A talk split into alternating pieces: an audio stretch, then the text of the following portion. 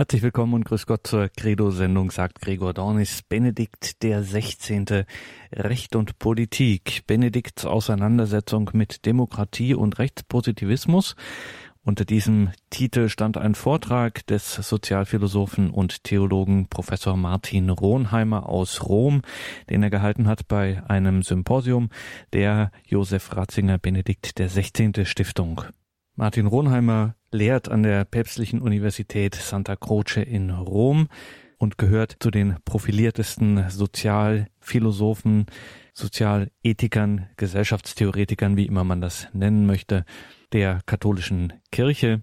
Seine Bücher sind entweder Standardwerke oder Bestseller oder auch beides auf jeden Fall viel beachtet und diskutiert.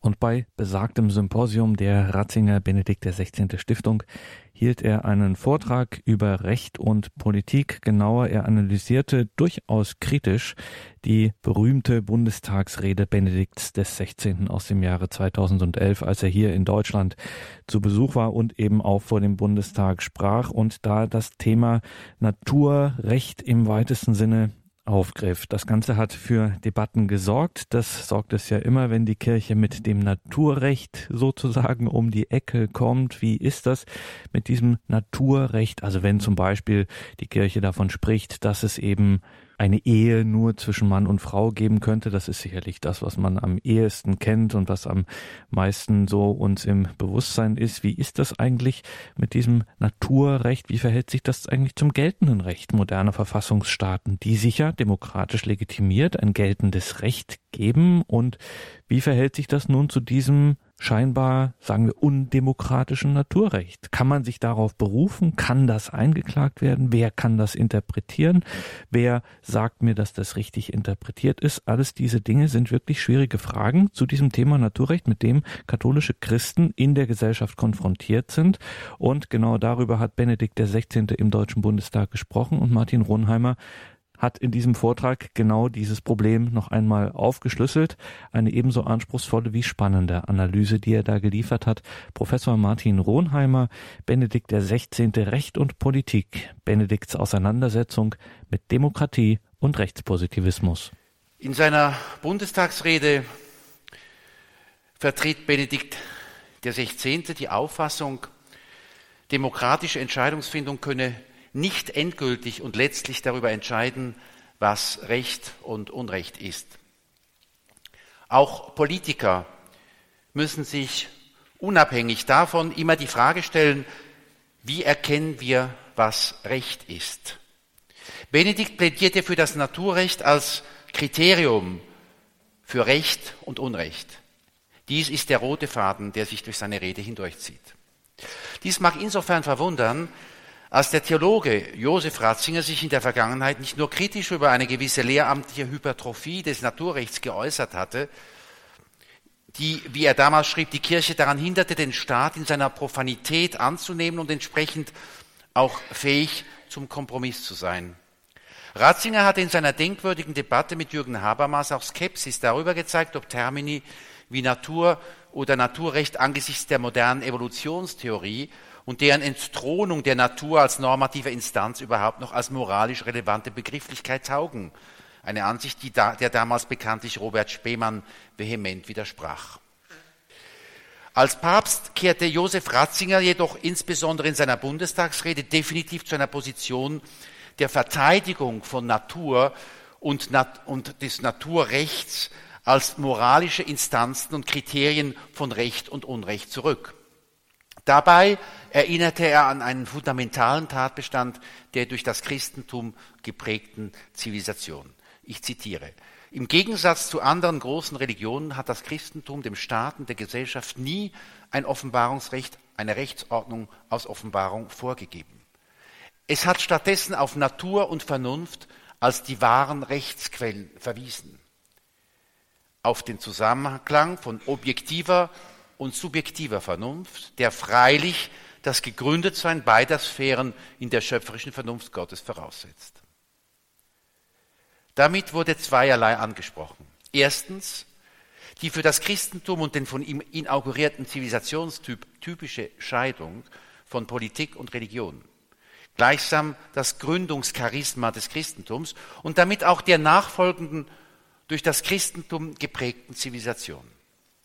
Dieser christliche Dualismus von Politik und Religion beziehungsweise Recht und Religion machte nicht nur den Weg zur Rezeption des römischen Rechts frei, sondern ermöglichte später auch das in vieler Hinsicht insbesondere für Frauen, repressive germanische Gewohnheitsrecht durch das Naturrecht in Frage zu stellen und viele seiner diskriminierenden und der Menschenwürde widersprechenden Normen außer Kraft zu setzen, was sich dann ganz besonders im kirchlichen Eherecht äußerte. Es führte auch zur Entsakralisierung der politischen Gewalt und damit langfristig zur Ermöglichung des säkularen Staates, für den Religionsfreiheit grundlegend ist.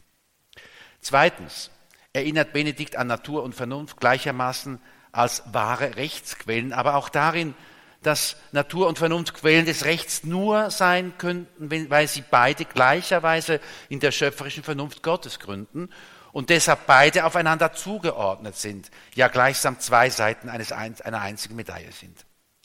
In diesem Zusammenhang spricht Benedikt von der Stimme der Natur, auf die zu hören wir wieder lernen müssen, weil in ihr letztlich die Stimme Gottes und seiner Vernunft, der die unsere nachgebildet ist, erkannt werden muss. Der Appell an das Naturrecht sowie an Vernunft und Natur als die wahren Quellen des Rechts vor den Abgeordneten eines demokratisch gewählten Parlaments war gewiss eine Provokation, wenn sie auch durch den leicht ökologisch angehauchten Verweis auf die Stimme der Natur mindestens bei einem Teil der Abgeordneten etwas abgefedert wurde. Doch die Frage stellte sich, wollte Benedikt mit seiner Berufung auf das Naturrecht die ältere bis hin zum Zweiten Vatikanum geltende kirchliche Auffassung erneuern, gemäß der, der, gemäß der demokratische Mehrheitsentscheidungen immer nur unter dem Vorbehalt ihrer Übereinstimmung mit dem von der Kirche interpretierten Naturrecht Geltung haben können? Wollte Benedikt also mit seinem Verweis auf das Naturrecht die politische Autonomie demokratischer Entscheidungsprozesse relativieren und sie hinsichtlich ihrer Legitimität dem Urteil der Kirche als letztinstanzliche Interpretin des Naturrechts unterstellen? Ist Benedikts Verweis auf das Naturrecht demnach als demokratiekritische Aussage zu verstehen und damit infolge seiner Diagnose einer Diktatur des Relativismus eine Kampfansage an die Autonomie des säkularen Verfassungsstaates, der keine religiösen Instanzen der Rechtsetzung und Rechtsbeurteilung über sich duldet und deshalb dem moralischen Relativismus Vorschub leistet und ihn auf illegitime Weise politisch dekretiert? Schließlich ist die Stimme der Natur so eindeutig und nicht kontrovers, dass sie überhaupt als letztes und praktikables Kriterium für Recht und Unrecht zu fungieren vermag? Im Folgenden möchte ich zunächst kurz zeigen, dass demokratiekritische Absichten Benedikt fernlagen und dass sein Rekurs auf das Naturrecht nicht demokratietheoretisch, sondern anders, nämlich rechtsethisch zu verstehen ist und dies auch der Eigenart und Funktion des Naturrechts entspricht. Zweitens möchte ich kurz auf Benedikts Auseinandersetzung mit dem des, den Relativismus fördernden Rechtspositivismus eingehen, dem Benedikt die Notwendigkeit entgegenhält, der Stimme der Natur jenes Gewicht zu verleihen, die sie ihr als vermittelnde Stimme des dahinterliegenden und ihr Autorität verschaffenden Schöpfergottes zukommt. Dabei werde ich auf einige Lücken in Benedikts Argumentation hinweisen und versuchen, mit Hilfe der Tradition des christlichen Naturrechts, wie sie in Thomas von Aquini einen Höhepunkt findet, zu schließen. Naturrecht und parlamentarische Demokratie.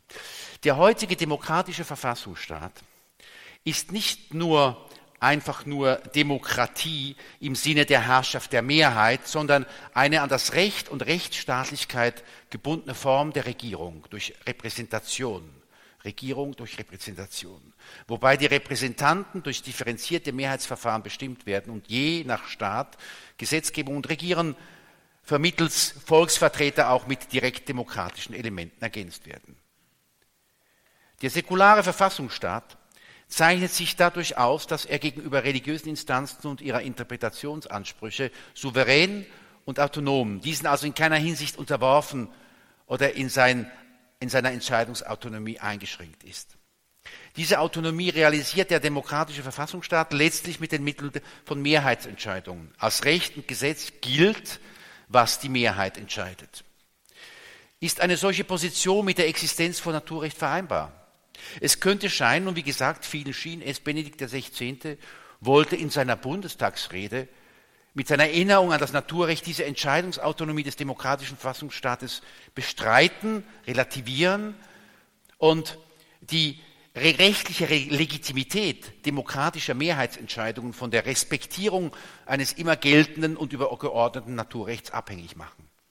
Seine Position wäre mithin diejenige einer Demokratiekritik gewesen mit dem Argument der Existenz eines übergeordneten Rechts, an welchem die Gültigkeit der Ergebnisse demokratischer Prozesse zu bemessen und das auch das Kriterium für eine effektive rechtliche Geltung wäre. Doch daraus entstünde das klassische Problem, wer interpretiert das Naturrecht? Wer entscheidet, was dieses Recht ist? Es gehört ja zum Wesen des Naturrechts, dass es nicht geschriebenes Recht ist, sondern ein solches, das wir natürlicherweise erkennen und in diesem Sinne ins Herz geschrieben ist.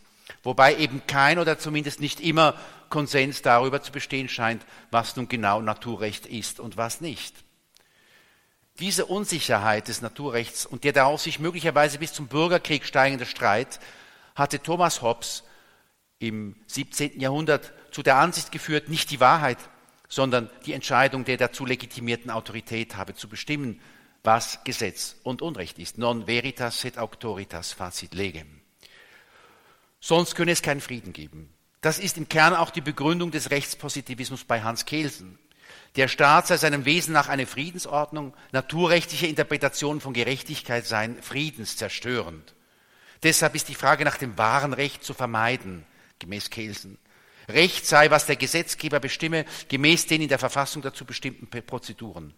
Deshalb sei der Relativist auch der beste Demokrat, der sich Pontius Pilatus und seine Gleichgültigkeit gegenüber Wahrheitsfragen zum Vorbild nehmen solle.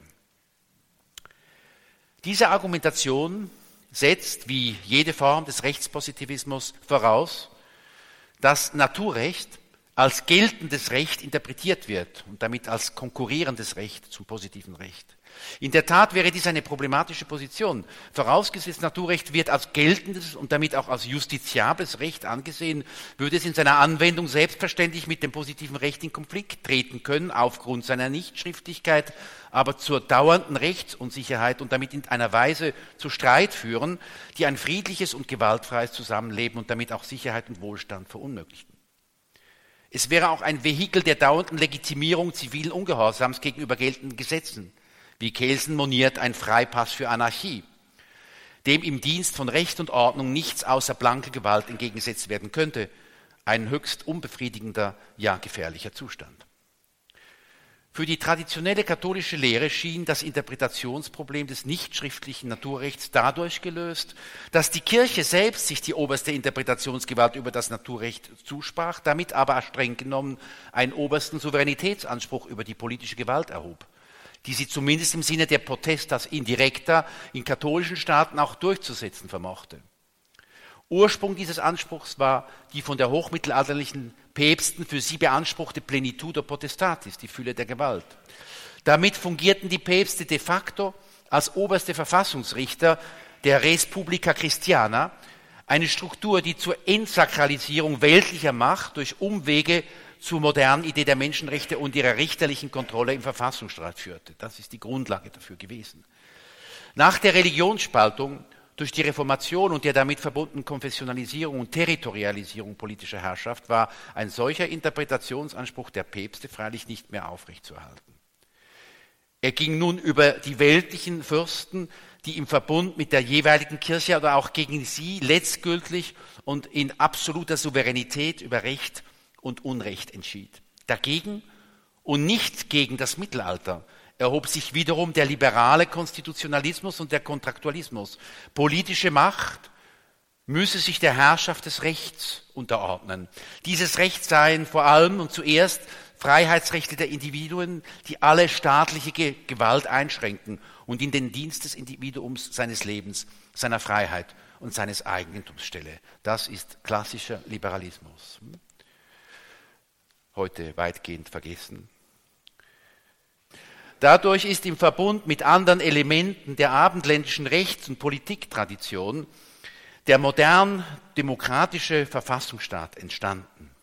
Er löst das Problem des richtigen Rechts nicht mehr durch den souveränen Richterspruch, einer höchsten geistigen Gewalt, sondern durch das komplexe Gefüge von parlamentarischer Repräsentation, verfassungsmäßig garantierten Freiheitsrechten, ihrer richterlichen Kontrolle und durch Entscheidungsprozeduren, die letztlich alle aber gebremst durch Gewaltenteilung auf dem Mehrheitsprinzip beruhen. Ein Prinzip, das dem christlichen Europa vor allem durch Konzilien, das war die ersten Körperschaften, die mit Mehrheitsentscheiden verbindlich für alle entschieden, Synoden und vor allem durch die Ordenskapitel vertraut waren.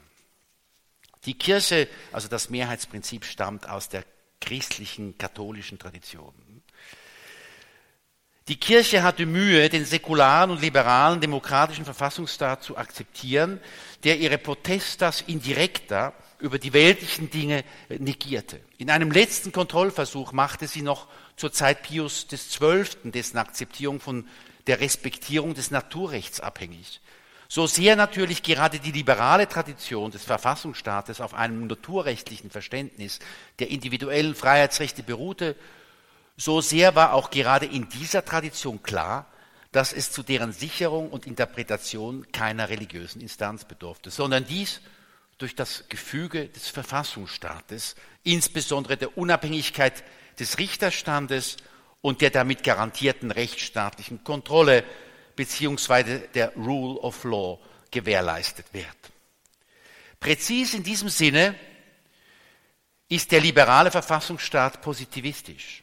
Er anerkennt keine Quellen geltendes Rechtes außerhalb seines Verfassungsrechtes, geltenden Rechtes, beziehungsweise außerhalb der dieses, Gründ, dieses gründenden verfassungsgebenden Gewalt, der Gesamtheit des Volkes, Volkssouveränität.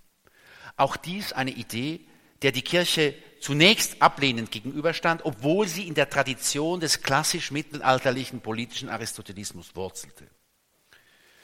Das Problem des Konflikts der konkurrierenden Geltungsansprüche zwischen Naturrecht und positivem Recht kann nur aufgelöst werden, wenn man erkennt, dass das Naturrecht in Wahrheit gar nicht geltendes Recht ist.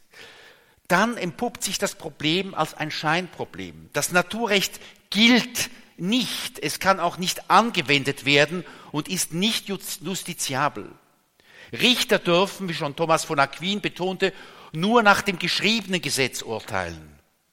Ein Richter darf sich also nicht auf ein ungeschriebenes Naturrecht als konkurrierendes oder höher geltendes Recht berufen. Das geschah einmal in einer Ausnahmesituation, den Nürnberger Prozessen. Die Gründe sind bekannt. Die vermeintlich damit verbundene Renaissance des Naturrechts als geltendes Recht war von kurzer Dauer. Allerdings, und das ist ebenfalls von entscheidender Bedeutung, enthält auch das geschriebene oder positive Recht Naturrecht. Auch das Naturrecht kann also geschriebenes Recht sein, beziehungsweise in dieses eingehen, ja muss in dieses eingehen. Und ebenso kann das geschriebene positive Recht Bestimmungen enthalten, die dem Naturrecht widersprechen. Tätern eines Unrechtsstaates wie Nazi-Deutschland konnte man deshalb nur mit Bezugnahme auf das ungeschriebene Naturrecht beikommen, in dieser einmaligen Ausnahmesituation. Damit sind wir am entscheidenden Punkt angelangt. Was das Naturrecht ist, wird ersichtlich aus der Möglichkeit, dass geltendes Recht in der Tat materielles Unrecht sein kann. Diese Möglichkeit ist, wie bereits angeklungen ist, aus der Geschichte bestens bekannt. Und sehr oft wird ja auch geltendes Recht im Namen einer höheren Gerechtigkeit als Unrecht eingeklagt und seine Veränderung nicht nur aus gesetzespragmatischen, sondern aus rechtsethischen Gründen verlangt. Genau hier kommen wir dem Rekurs auf das Naturrecht näher. Das Naturrecht ist nämlich nichts anderes als ein rechtsethischer Maßstab dafür, ob geltendes Recht auch wirklich Recht oder nicht vielmehr materiales Unrecht ist. Kurz, jenes Recht, das zwar nicht geltendes Recht, dennoch aber moralischer Maßstab allen Rechts ist und auf dessen Grundlage geltendes Recht, Gewohnheitsrecht, Richterrecht oder durch Gesetze und Verordnungen geschaffenes Recht als materielles Unrecht verklagt werden kann, ist, was in der abendländischen Geistesgeschichte seit jeher Naturrecht genannt wurde. Das erscheint trivial und ist ja gerade in einer Demokratie selbstverständlich. Auch was die Mehrheit beschließt, kann unbeschadet seiner Rechtsgeltung von der unterlegenen Minderheit weiterhin als Unrecht betrachtet werden. Als solches darf und kann es von dieser Minderheit auch mit den Mitteln von Demokratie und Rechtsstaat bekämpft werden. Genau das ist meiner Ansicht nach, was Benedikt in seiner Rede vor dem deutschen Parlament sagen wollte. Würde der Rechtspositivismus uneingeschränkt gelten, hätten also Hobbes und Kelsen recht, dann wäre das nicht möglich. Der Widerspruch zum geltenden Gesetz im Namen des wahren Rechts wäre nicht möglich und einen solchen Widerspruch anzumelden oder einzuklagen müsste als friedenszerstörend denunziert und, wofür Hobbes auch plädierte, strafrechtlich verfolgt werden. Genau darin lag nun aber die eigentliche Provokation in Benedikts Äußerung. Sie lag darin, dass Benedikt die Meinung vertrat, dass er so etwas wie wahre und richtige moralische Maßstäbe für das Recht, dass es solche Maßstäbe tatsächlich gibt. Und dies nicht nur Meinungssache, eine Frage der Mehrheit oder der technischen Zweckmäßigkeit sei. Ja, Benedikt sagte bei den Entscheidungen eines demokratischen Politikers, wie er formulierte, gehe es auch um die Frage, Zitat, was nun dem Gesetz der Wahrheit entspreche, was wahrhaft Recht sei und Gesetz werden könne. Dies sei nicht ebenso evident. Ebenso, so Benedikt, Zitat, liegt heute keineswegs einfach zutage, was in Bezug auf die grundlegenden anthropologischen Fragen das Rechte ist und geltendes Recht werden kann. Es geht also um die Frage nach dem wahren Recht und den Quellen, aus der diese Wahrheit stammt. Benedikt mutet auch der heutigen Demokratie zu, die Frage nach der Wahrheit des Rechts letztlich nach seiner Übereinstimmung mit objektiven, nicht menschlicher Verfügungsgewalt unterstehenden Kriterien der Sittlichkeit zu stellen. Auch wenn Recht im rechtstechnischen Sinne gilt, kann es also immer noch in einem moralischen Sinne nicht gelten. Das heißt, es kann aus rechtsethischer Sicht illegitim sein. Damit schließe ich mich Ernst Wolfgang Böckenförders Ansicht an, das Naturrecht sei nicht eigentlich geltendes Recht, sondern gehöre zur Rechtsethik. Es formuliert, wie er schrieb, ich zitiere, ethische Anforderungen an das Recht. Als solche hat es eine wichtige Funktion. Es kann positives Recht legitimieren, es kann Antrieb zur Reform sein und es kann es delegitimieren, wenn das positive Recht den Anforderungen elementar widerspricht. Ende des Zitats. Als rechtsethische Größe hat das Naturrecht also eine andere Funktion als das positive Recht bzw. das positive Gesetz. Wer die Existenz von Naturrecht in diesem Sinne bestreitet, redet implizit einer Identifikation von Recht und Macht das Wort und untergräbt jenes Fundament des demokratischen Verfassungsstaates, das in der Anerkennung grundlegender Rechte des Individuums besteht, von denen auch Mehrheiten Halt machen müssen und die selbst die verfassungsgebende Volkssouveränität moralisch einschränken bzw. normativ leiten. Damit dürfte klar sein, es ging Benedikt nicht um eine systemische Demokratiekritik, sondern eher darum, die positivistische, die Quellen von Natur und Vernunft blockierende Hintergrundkultur, Background Culture, wie das äh, John Rawls nennt, in der, heutig, in der die heutige Demokratie eingebettet ist, zu kritisieren und entsprechend zu einem Bewusstseinswandel aufzurufen. Dadurch kann die Demokratie nur gewinnen.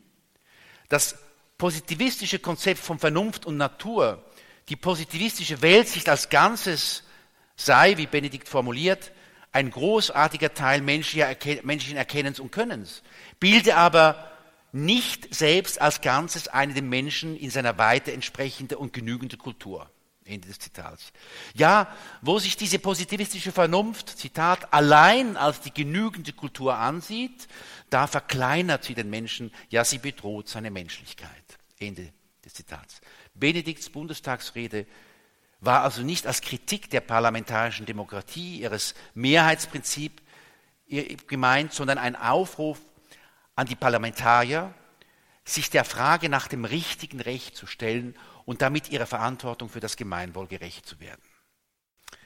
Nun komme ich zur zweiten Frage. Naturrecht als die Stimme der Natur. Gerade deshalb wird nun aber Benedikts Frage, wie erkennt man, was Recht ist, besonders dringlich. Benedikt sagte dem deutschen Bundestagsabgeordneten, wir müssten dazu auf die Sprache der Natur hören. Konkret führt er aus, Zitat, der Mensch ist nicht nur sich selbst machende Freiheit. Der Mensch macht sich nicht selbst. Er ist Geist und Wille, aber er ist auch Natur. Und sein Wille ist dann recht, wenn er auf die Natur hört. Sie achtet und sich annimmt als der, der er ist und der sich nicht selbst gemacht hat. Gerade so und nur so vollzieht sich wahre menschliche Freiheit. Ende des Zitats. Hier eröffnet sich jedoch ein grundsätzliches Problem. Die Sprache der Natur als solche gibt es nicht. Die Natur spricht nicht. Denn die Sprache der Natur vernehmen wir immer nur in der Sprache der menschlichen Vernunft. Treffend schrieb Robert Spemann, Zitat, die Deutung des Triebes geschieht nicht von selbst. Sie ist das, was wir das Vernünftige nennen. Erst in der Vernunft kommt die Natur als Natur zur Erscheinung. Ende des Zitats. Mit anderen Worten, die Sprache der Natur kann nur als Sprache der Vernunft und in der Deutung der Vernunft die Sprache der Moral und moralisch verbindlich sein. Ansonsten verfehlen wir einen kruden Naturalismus. Freilich kann man Benedikts Ausdrucksweise als abgekürzte Redeweise gelten lassen. Man darf dabei aber mit Aristoteles und der von ihm inaugurierten ethischen Tradition, der auch Thomas von Aquin verpflichtet ist, nie vergessen, dass Natur nur im Verbund mit Vernunft moralisch weisungsgebend ist. Appelliert man an die menschliche Natur als moralische Instanz, dann ist damit die Vernunft immer mitgedacht, also das Natürliche in der Ordnung der Vernunft gemeint. Mit anderen Worten, in der besten christlichen und katholischen Tradition, die Naturrecht und Tugendethik zu vereinen pflegte, war das Naturrecht bzw. die Lex Naturalis, also das sittliche Naturgesetz, immer die das natürliche ordnende Sprache der Vernunft, Ordinatio Rationis, hm, wie Thomas von Aquin sagt, und eben deshalb auch Gesetz und nicht einfach die Sprache der Natur als solche.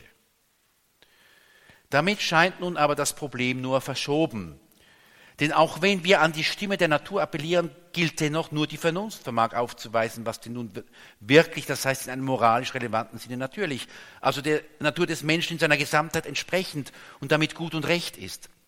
Nur durch die Vernunft und im Urteil der Vernunft wird Natur zur moralischen Norm.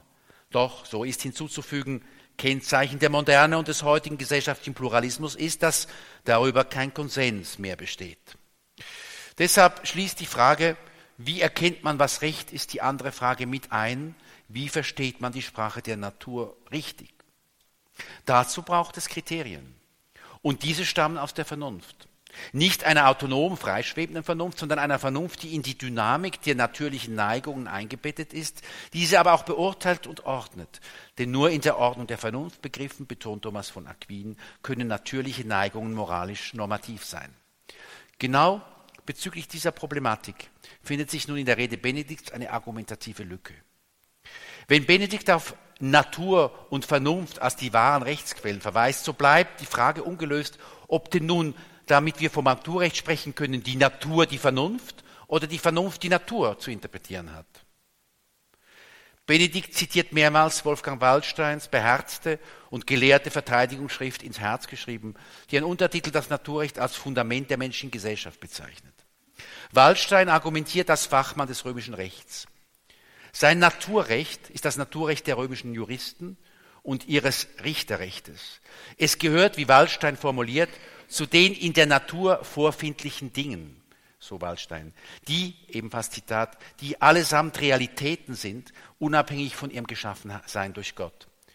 In sich bestehende also und erkennbare sich aus der Natur der Dinge ergebende Sachverhalte, die der Richter einfach feststellt. Das ist römisches Naturrecht. Auch damit wird das Problem freilich nur verschoben.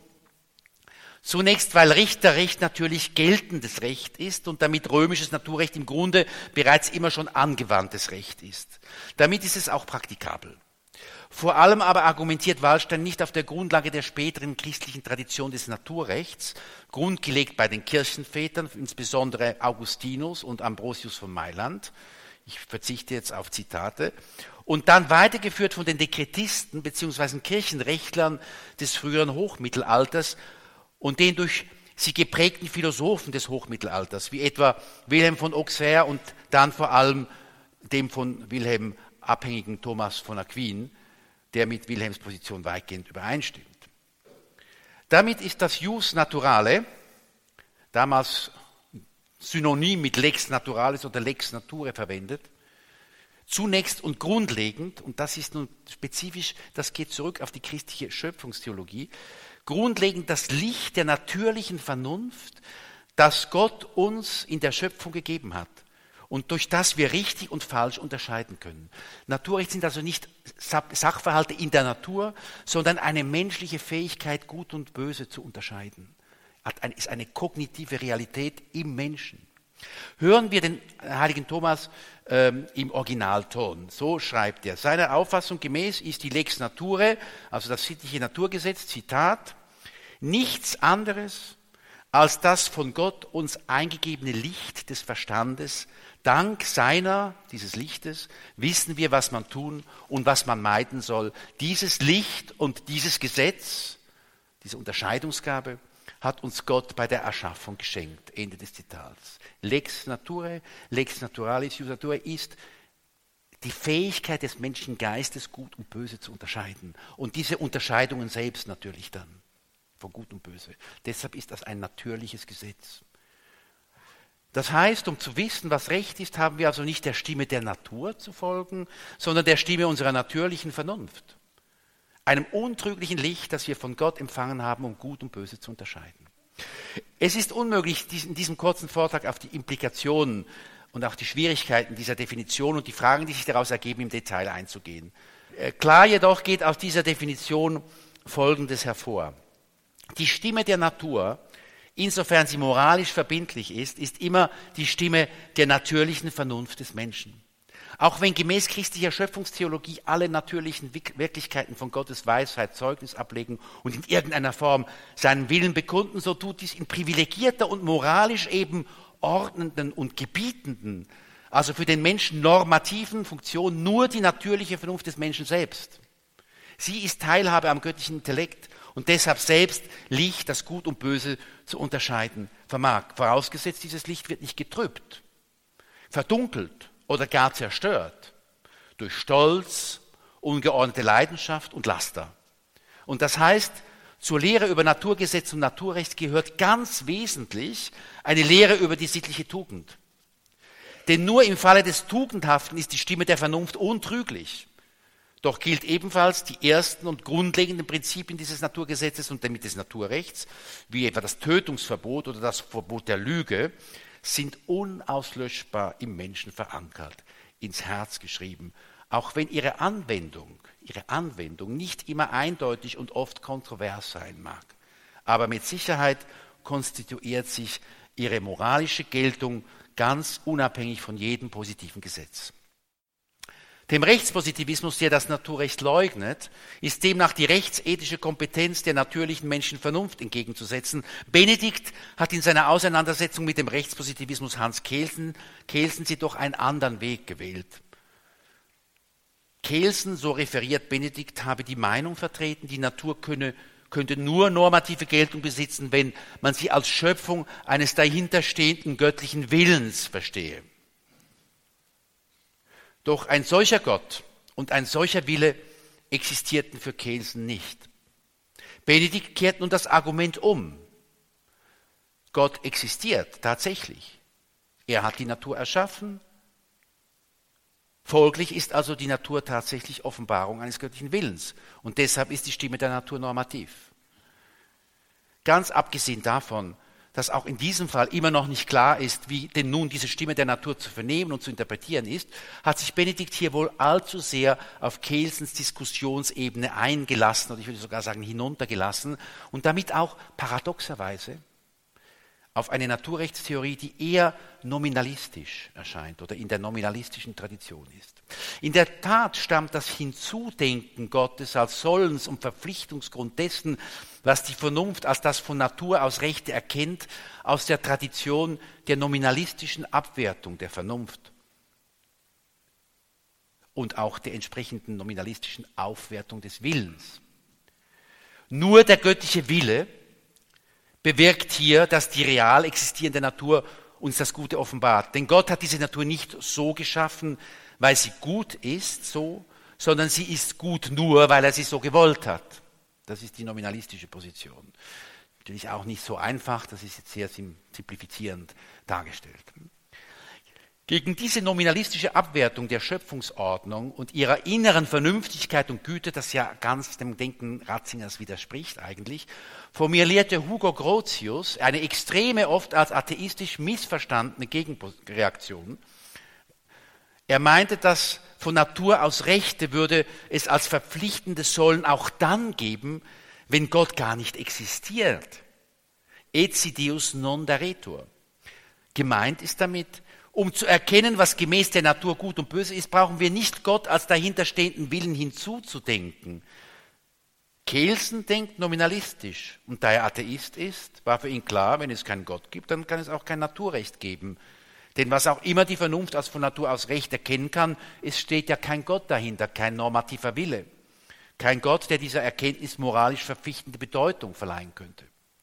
Benedikt bleibt deshalb mit Gegen, seinem Gegenargument, es gibt einen Schöpfergott, folglich gibt es auch das Naturrecht ganz auf dem argumentativen Boden Kelsens. Damit verpasst er die Gelegenheit, dem Rechtspositivismus den entscheidenden Stoß zu, zu versetzen. Denn das Problem des Rechtspositivismus ist nicht die Leugnung Gottes als Urheber der Natur, sondern vielmehr die Leugnung der rechtsethischen Kompetenz der natürlichen menschlichen Vernunft. Das heißt der moralischen Vernunft eines jeden Individuums und Bürgers. Und ich bin eigentlich fast sicher, wenn jetzt Papst Benedikt hier sitzen würde, er würde mir zustimmen. Hm? Hm? Hm? Naturrecht existiert nicht, insofern wir Gott und seinen Schöpferwillen hinter der Natur erblicken, sondern weil die menschliche Vernunft das Gesetz und Recht formuliert, was sie selbst als Gut und Böse, Recht und Unrecht zu unterscheiden vermag. Das ist das Licht, das wir empfangen haben von, von Gott, vom Schöpfer. Natürlich ist für die metaphysische Begründung dieser Vernunft darauf hinzuweisen, dass, die, dass sie eben Teilhabe an der höheren, ungeschaffenen göttlichen Vernunft ist.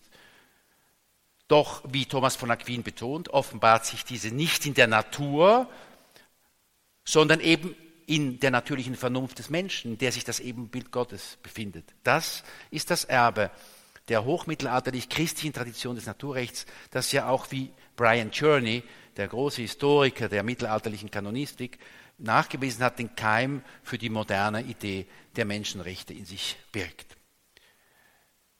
Die Sprache der Natur von der Benedikt spricht, ist dieser christlichen vornominalistischen Tradition gemäß also die Sprache der natürlichen Vernunft des Menschen, die als natürliches Gesetz am ewigen Gesetz Gottes teilhat, das sich aber gerade durch die Lex Naturalis und damit durch die natürliche ethische Vernunft des Menschen offenbart und durch sie wirksam wird. Doch damit ist der, der Diskurs natürlich wiederum offen. Er kann auch durch, das Verweis, durch den Verweis auf das Naturrecht nicht geschlossen werden. Dieses ist nicht ein offenes Buch, dieses Naturrecht, in dem wir einfach lesen könnten. Zur Natur des Naturrechts gehört es, dass es kontrovers ist. Das heißt nicht, dass es nicht eindeutig erkannt werden kann, sondern dass die Bedingungen, unter denen dieses eindeutige Erkennen möglich ist, in der gegenwärtigen Situation des Menschen nicht gegeben sind. Erbsünde. Das mindert nicht die Bedeutung des Naturrechts oder sein Gewicht im Gegenteil, es macht die Frage nach ihm nur umso dringender. Denn auf der Ebene des Naturrechts, letztlich also der Frage nach der ethischen Legitimität oder Moralität des positiven Rechts, verhandeln auch die Bürger eines demokratischen Staatswesens die grundlegendsten und bedeutsamsten Fragen. Das System demokratisch-parlamentarischer Entscheidungsfindung ermöglicht es in einem historisch noch nie dagewesenen Maße, Menschen unterschiedlicher Auffassung über diese Fragen in Frieden und Freiheit und Sicherheit zusammenleben können. Werden jedoch diese Fragen, über die wir aus dem Naturrecht zugehörige Fragen streiten, aus Prinzip und mit System geleugnet, mithin Politik und legitime, legitime Gesetze darauf reduziert, was jemals die Mehrheit beschließt, dann begibt sich die Demokratie in ernste Gefahr, zur bloßen Diktatur der Mehrheit zu verkommen. Eben hier noch eine letzte Bemerkung unerwarteten Sukkurs, unerwarteten Sukkurs für seine Diagnose, erhält Benedikt von einem Vertreter des klassischen Liberalismus, ein, das ist nun wirklich ein Liberaler, nicht Vera Rolls, nämlich von dem liberalen Ökonomen und Sozialphilosophen Friedrich August von Hayek. Für ihn war nicht die Demokratie das Problem, die er, Zitat, als Methode zur friedlichen zu friedlicher Änderung und politischer Erziehung unmissverständlich befürwortete. Das Problem sah er im möglichen Machtmissbrauch demokratisch legitimierter Mehrheiten. Ich zitiere, das Hauptübel ist eine unbeschränkte Regierung, unlimited government, und niemand ist berechtigt, unbeschränkte Gewalt auszuüben. Ende des Zitats. Er sehe deshalb keinen Grund, warum die Menschen nicht lernen sollten, den Verantwortungsbereich einer Mehrheitsregierung ebenso zu beschränken wie den jeder anderer Regierungsform. Es gibt, so Hayek, Bereiche, die auch eine demokratische Mehrheit nicht antasten sollte. Gemeint ist damit jener Bereich, der durch das Naturrecht abgesteckt ist. Mit Naturrecht im Sinne Hayeks ist, wie er in seinem zweiten sozialphilosophischen Hauptwerk Recht, Gesetz und Freiheit ausführt, gemeint, ich zitiere, was nie erfunden oder vorsätzlich entworfen worden war, sondern sich in Reaktion auf die Erfordernisse der Sachlage entwickelt hat. Ende des Zitates.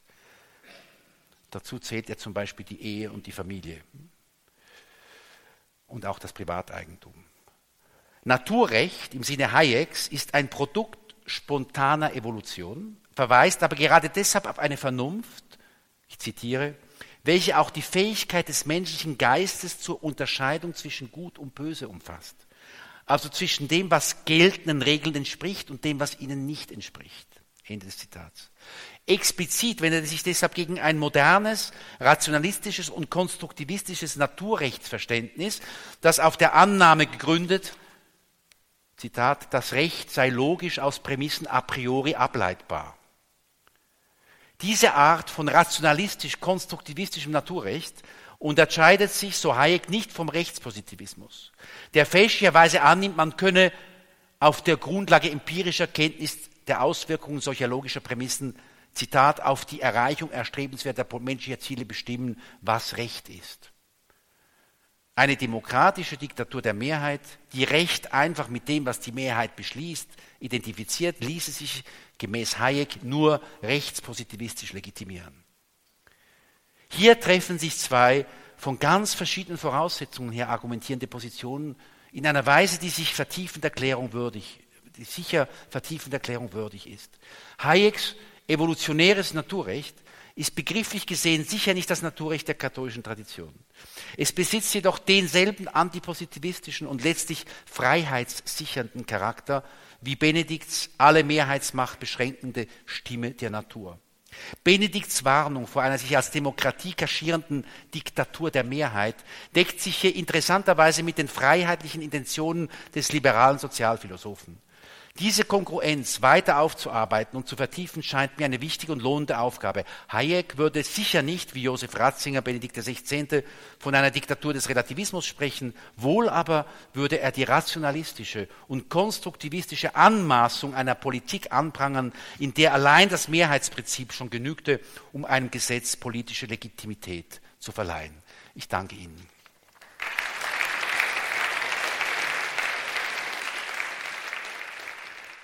Das war die Credo-Sendung bei Radio Horeb und Radio Maria mit einem Vortrag von Professor Martin Rohnheimer über die Bundestagsrede Benedikts XVI. aus dem Jahre 2011, über die Rede Benedikts XVI. vor dem Deutschen Bundestag im Jahre 2011. Gehalten hat er diesen Vortrag bei einem Symposium der Josef Ratzinger Benedikt XVI. Stiftung. Diesen Vortrag können Sie als Mitschnitt auf einer CD bestellen bei unserem CD-Dienst oder Sie schauen auf horeb.org. Dort steht das Ganze dann morgen auch im Podcast- und Download-Angebot. horeb.org. Um 21.40 Uhr geht es hier weiter mit dem Gebet. Wir beten die komplettes Nachtgebet der Kirche. Ich darf mich an dieser Stelle von Ihnen verabschieden. Mein Name ist Gregor Dornis. Danke Ihnen allen fürs Dabeisein. Einen gesegneten Abend Ihnen allen und eine behütete Nacht.